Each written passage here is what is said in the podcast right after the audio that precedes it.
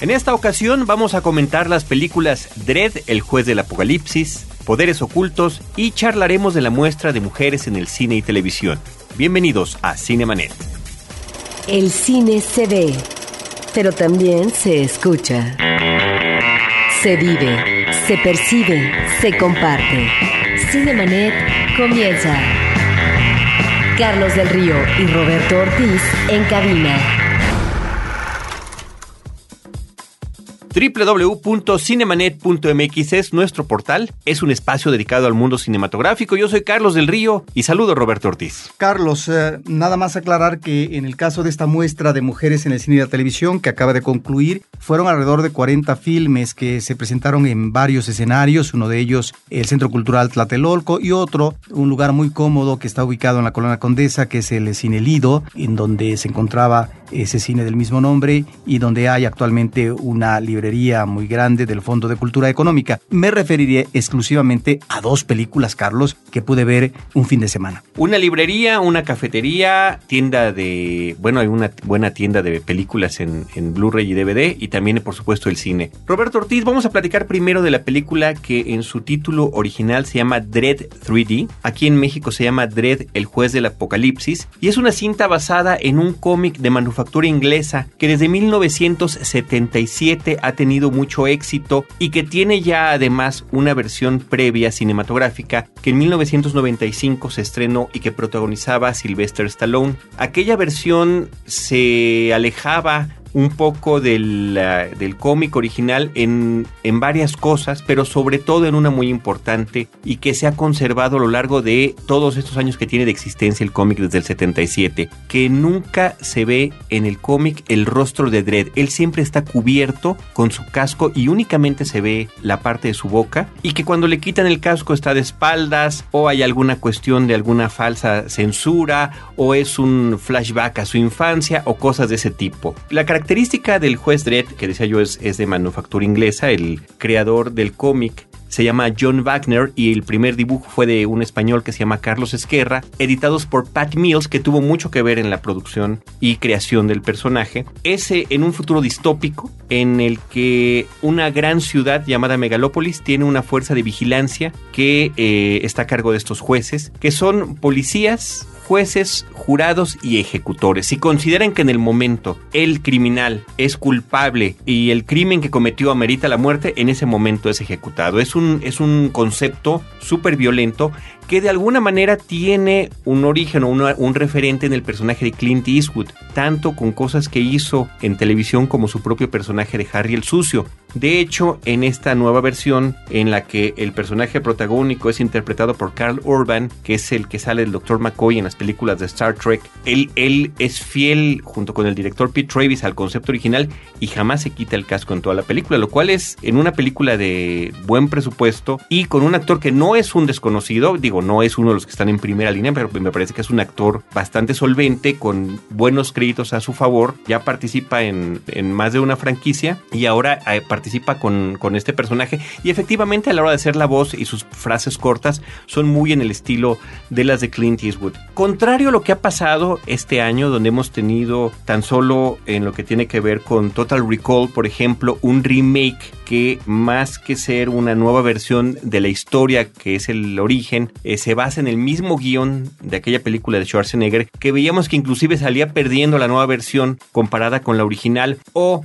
en el lanzamiento o relanzamiento del personaje de Spider-Man que hace tan poco tiempo todavía teníamos otra trilogía y ahora se vuelve a lanzar, que sí efectivamente es una versión mejorada de la nueva de Spider-Man, pero no se aleja tanto como pudiéramos esperar de la original. Aquí el rompimiento con la película previa del juez Dredd es absoluto. No hay ninguna conexión salvo que las dos están basadas en el mismo personaje y punto. El estilo de vestuario, la forma en la que están presentando este futuro distópico es mucho más oscura, mucho más violenta, mucho más eh, sádica inclusive en esta nueva versión que en la anterior. Y fíjate Roberto que eh, en ese sentido me parece que la película es una sorpresa, digo sobre todo para quien gusta este tipo de cine y de personajes, es una sorpresa en la cartelera porque yo me esperaba, eh, sobre todo si entiendo que el título original en inglés es 3D, donde se está poniendo ya de manifiesto, y yo la vi en 2D, a mí, a mí ya lo he comentado muchas veces en este espacio, no soy fanático de las películas en tercera dimensión, pero el hecho de que sea parte del título me parece que era innecesario y que es más bien una suerte de truco para atraer al público. Funcione o no ese truco, me parece que la película cumple con una historia que tiene que ver con eh, una nueva droga que se está distribuyendo en esta ciudad de futurista que está ubicada en, lo que queda de ciudades de Estados Unidos, eh, aunque el cómic es inglés, se ubica en Norteamérica, y que esta droga lo que hace es que la gente perciba todo como si fuera en cámara lenta ya sea una cuestión gozosa, una experiencia normal o una experiencia dolorosa. Esa es la nueva droga que se está vendiendo, como si lo que hicieron los hermanos Wachowski con Matrix desde que apareció esa película y que se ha repetido tantas veces en el cine fuera el efecto de lo que experimenta la gente adicta a este nuevo narcótico. Y el juez Dredd, el Judge Dredd de la película, llega junto con una novata a investigar unos asesinatos y bueno, se ven involucrados en una guerra de poder dentro de uno de estos megabloques que es como se le llama los super edificios de esta ciudad futurista. Lo que me gusta de la película, Roberto, es que no se trata de una historia demasiado fantástica y que el, reparto me parece que es interesante. Fíjate que el, quien se ha descubierto como una gran villana en el mundo del cine es Lina Headey, que originalmente la habíamos visto como un personaje eh, bueno en la película 300, por ejemplo, que es la esposa del personaje principal. Después la vimos en esta eh, serie que no concluyó bien de Sarah Connor, de las, las aventuras de Terminator en televisivas, y que finalmente a través de la serie Juego de Tronos es esta reina malvada o hiper malvada de la televisión y que aquí consigue un personaje muy, muy interesante. Así que ahí está el juez Dredd en una nueva versión. El guion, por ejemplo, es de Alex Garland, el que nos trajo esta película que tanto nos gustó de Nunca me abandones, Never Let Me Go. Carlos, en el caso de esta muestra de mujeres en el cine y la televisión, eh, un organismo que ya lleva varios años reuniendo materiales fílmicos y ya en las postrimerías del año presentan una muestra Repito, en esta ocasión fueron cerca de 40 filmes, entre largos, medios, cortometrajes, películas de ficción, documental. Actualmente esta sociedad es ah, conducida, es dirigida por Busi Cortés y en esta ocasión, Carlos, eh, hubo platillos interesantes. Yo me voy a remitir nada más eh, a dos. Vi eh, un fin de semana El albergue es un documental de 2012 de Alejandra Islas. Esta es una directora que ya ha hecho varios documentales como La invasión del 14, que se remite precisamente a la invasión eh, de Estados Unidos a México eh, en el puerto de Veracruz en 1914. Más recientemente, en 2005, Muxes, auténticas, intrépidas y buscadoras de peligro, que nos remite a varios personajes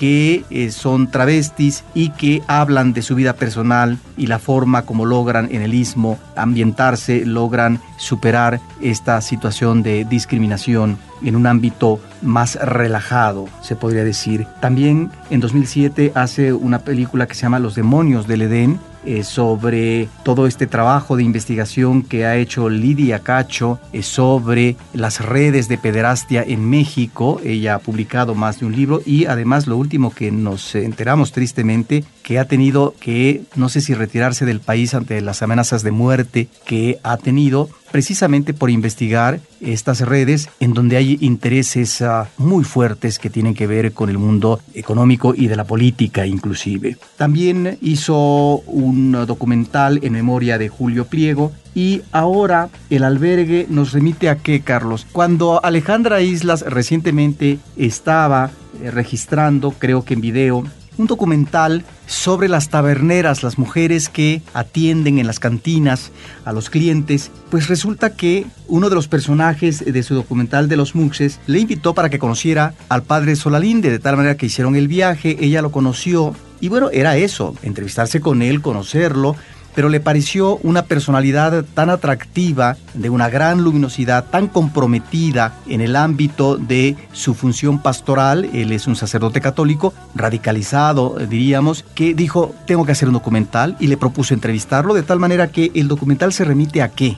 A todo este trabajo que ha hecho, que además ha llevado al personaje a la cárcel, eh, lo han liberado y a situaciones de gran riesgo. De hecho, él también ha tenido que refugiarse, ha tenido que deslindarse de esta responsabilidad de atención a los centroamericanos en un albergue, en los albergues que él atiende, precisamente porque ha habido presiones y amenazas también, pues de lastimarlo, de asesinarlo. De tal manera que el compromiso de él, como compromiso pastoral, es el atender a toda esta gente que viaja desde Centroamérica, estamos hablando de migrantes guatemaltecos, hondureños, salvadoreños, eh, también chiapanecos, mexicanos, que cruzan la frontera, que se suben a el tren mexicano que le llaman la bestia y que van en los techos y que cruzan parte de Chiapas, de Veracruz y enfilan hacia el norte para cruzar la frontera y finalmente tratar de acariciar el sueño americano. Bueno, pues eh, estos hombres, mujeres, que no solamente son jóvenes y gente madura, sino también niños, ancianos, se han visto sometidos en los últimos años a las redes criminales, a las redes del eh, crimen organizado, que han eh, intervenido, que han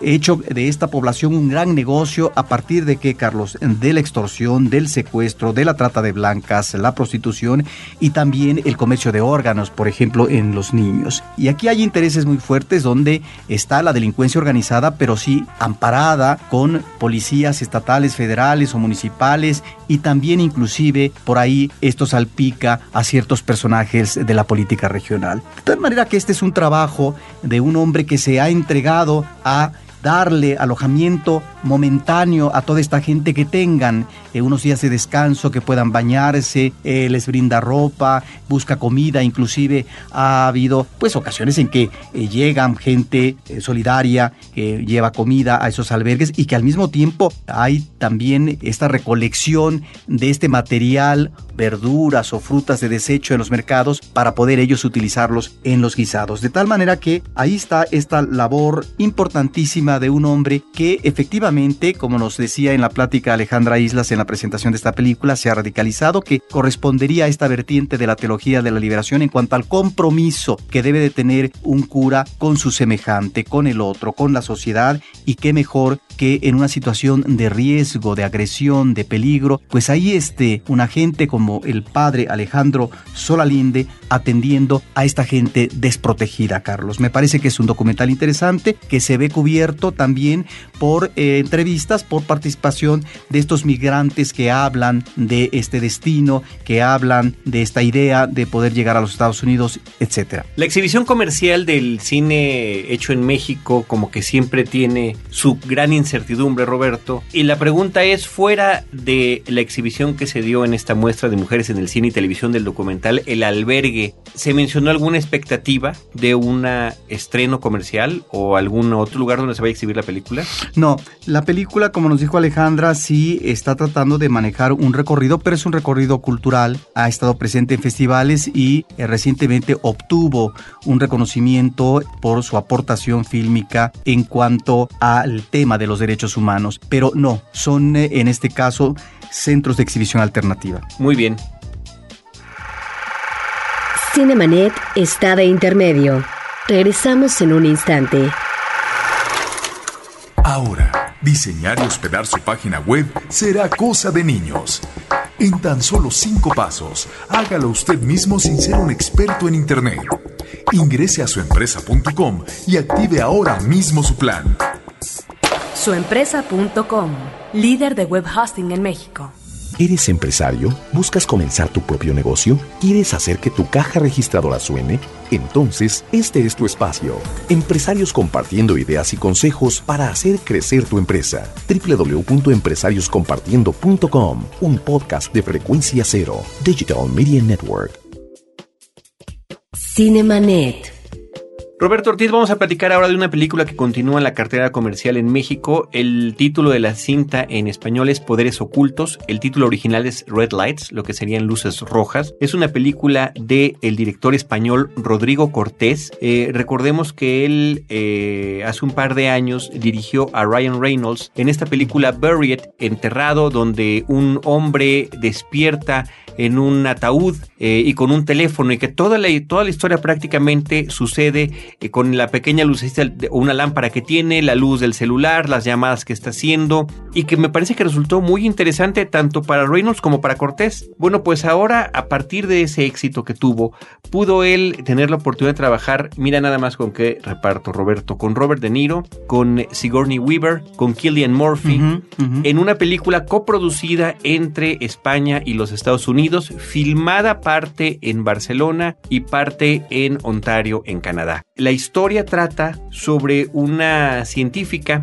que es interpretada por Sigourney Weaver y su asistente que trabaja en, en, una universidad estadounidense, desenmascarando los casos de falsos psíquicos o de falsos fenómenos paranormales. Ellos van, investigan y al final desmienten lo que está sucediendo. Paralelamente, hay en esa misma universidad un área que está con mejores recursos económicos, eh, mejor sustentada, que dirige el, actor Toby Jones, que está encargada de explorar este tipo de fenómenos, ¿no? Así que de repente hay una suerte de adversidad entre esas zonas de la película. Pero lo más interesante es el personaje interpretado por Robert De Niro, que se llama Simon Silver, que es un hombre que perdió la vista y que a partir de ese hecho parece, aparentemente, tiene poderes psíquicos que él explotó en el pasado y que a partir de una situación trágica, desapareció del mapa y finalmente años después regresa. Hay una obsesión por el personaje de Killian Murphy de investigarlo, no tanto de Sigourney Weaver y a partir de lo que desenmascara esta situación es, es el, la gran sorpresa que trae la película o los poderes ocultos que nos dice el título en español. Me parece que todo suena muy interesante. Ahora sí que he platicado o en la página impresa, Roberto, desafortunadamente la película no prospera, la trama se siente pesada, un tanto aburrida y me parece que no hay una buena conexión entre las diferentes secuencias y las escenas que vamos viendo a lo largo de la película. Es decir, de un trabajo que hizo como más en el tono de un cine independiente, como sería el de Enterrado, a la hora de tener una película con un reparto mayor, con diferentes locaciones, con distintos actores y con una situación que tiene que ver con lo paranormal, posiblemente lo que sucede es que a Rodrigo Cortés se le va de las manos la cuestión del proyecto que él mismo también escribe. Esto es desafortunado porque, insisto, el reparto es muy atractivo y sobre todo, no por Robert De Niro, que es un personaje secundario, claro, tiene un papel central en la trama, pero sobre todo por Killian Murphy, este actor de que desde Desayuno en Plutón nos tiene de verdad anonadados con las cosas que ha hecho en el cine, inclusive su trabajo con Christopher Nolan en diferentes películas y que ahora pues desafortunadamente no luce como debería serlo en esta historia que se ve sobre todo en la parte final un poco al estilo de Shyamalan, accidentada, atropellada y forzada. ¿El personaje de Robert De Niro no resulta exagerado? Fíjate, como personaje yo creo que no. Yo creo que dadas las justificaciones de su entorno en particular y las razones de cómo se maneja él en la cuestión de, su, de sus supuestos poderes psíquicos, no, me parece que está bien.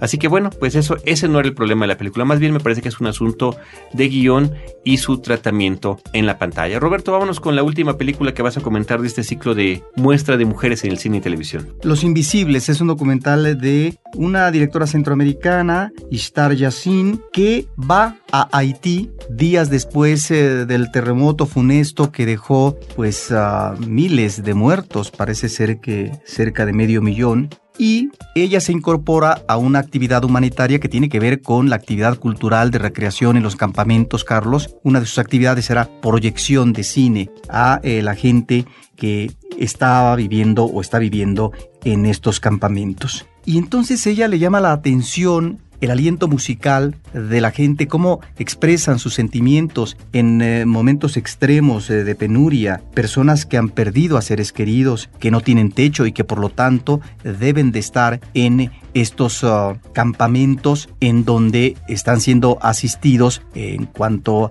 a la alimentación y muchas cosas más, medicinas, porque no hay lugar donde poder regresar porque su casa está destrozada. De tal manera que ella, de manera respetuosa, eh, muy correcta, va acercándose a diferentes eh, ámbitos eh, de uno de los campamentos y hace un registro musical.